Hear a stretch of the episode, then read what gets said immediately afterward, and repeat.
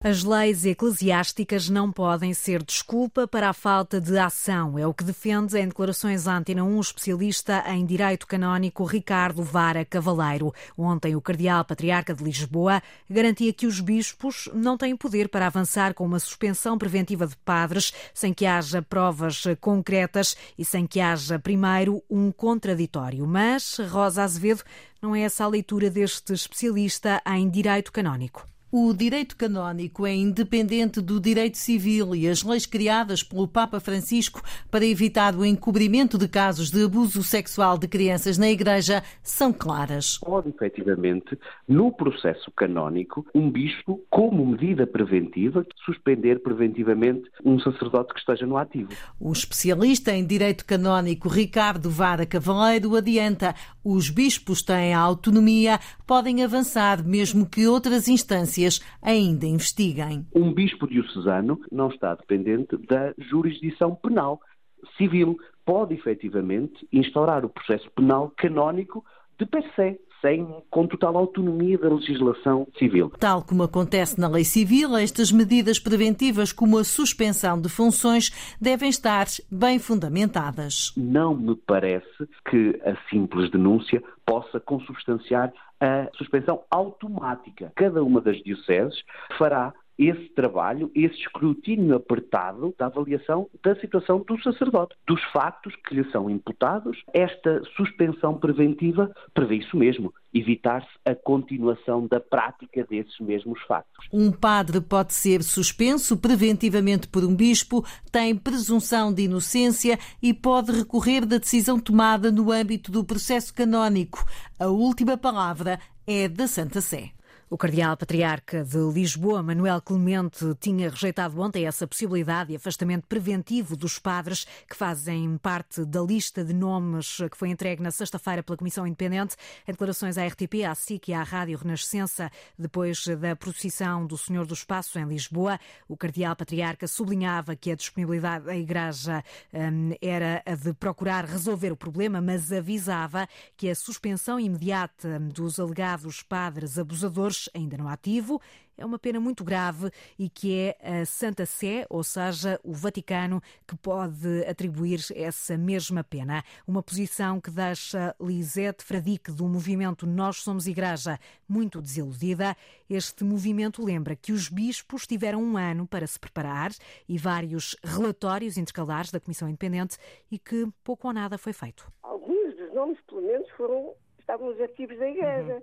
Portanto, eles sabiam alguma coisa e, e sabe-se, é um dado adquirido, que houve padres que foram mudados de paróquia. Isso significa que uh, nessa altura sabiam, não é? A suspensão preventiva seria o primeiro passo para que não continuasse uh, a haver mais casos. E para dar um sinal para dar um sinal de que têm realmente vontade de resolver o problema e de ir até ao fim com, com a resolução destas situações. O movimento Nós Somos Igreja pede mais respeito para com as vítimas que contaram as histórias dos respectivos abusos e pede o afastamento preventivo dos alegados abusadores que ainda exerçam funções. O tema dos abusos sexuais na Igreja Católica vai continuar em destaque na emissão da Antena 1, já a seguir no programa Antena Aberta. Os pedidos de ajuda não param de aumentar, são cada vez mais as pessoas em situação vulnerável e para responder a esses pedidos, a Caritas pôs em marcha um novo peditório nacional. Ouvida pela Antena 1, a presidente da Caritas, Rita Valadas, diz que, apesar da crise, ainda são muitos os portugueses solidários e explica quais as várias opções desta iniciativa peditório é feito em dois eh, modelos, um modelo de rua e o peditório online. Esta semana é também dar conhecimento do estado da arte da situação da Caritas em Portugal. Eh, eu acho que é, é evidente para todos nós, não é, que a situação está a piorar muito e que está a afetar pessoas que não esperavam uh, vir a estar nesta situação. Temos um conjunto de pessoas que pertencem a, um, a, uma pobreza resistente que nós não conseguimos combater e depois temos um conjunto de pessoas que ficam em situação de vulnerabilidade e que nós queremos evitar que se juntem a estes números da pobreza. E, e também sabemos, temos a convicção de que a solidariedade não, se, não terminou é, é, uma, é, uma, é muito interessante ver como, como os portugueses se convocam eh, quando percebem e alinham com uma situação de grande vulnerabilidade. A partir de hoje e até ao próximo dia 12, domingo, decorre a Semana Nacional Caritas sob o tema O Amor que Transforma, onde se inclui este peditório público nacional. O Governo vai exigir às empresas de água, luz e gás que entreguem aos municípios a lista das casas devolutas para depois poder avançar com o regime de arrendamento forçado. O mesmo pedido vai ser também feito às empresas de telecomunicações. É o que avança hoje o Jornal Público, que refere que essa comunicação passa a ser feita uma vez por ano para que os consumos ou a falta deles possa uh, ser um, detectada. Ouvido pela Antena 1, Carlos Teixeira, da Associação Nacional de Proprietários, diz que são muitas as dúvidas sobre a legalidade desta medida. Temos uma vez mais a intromissão por parte de, do governo relativamente à propriedade privada. Uh, não sei até que ponto é que não viola a relação da proteção de dados.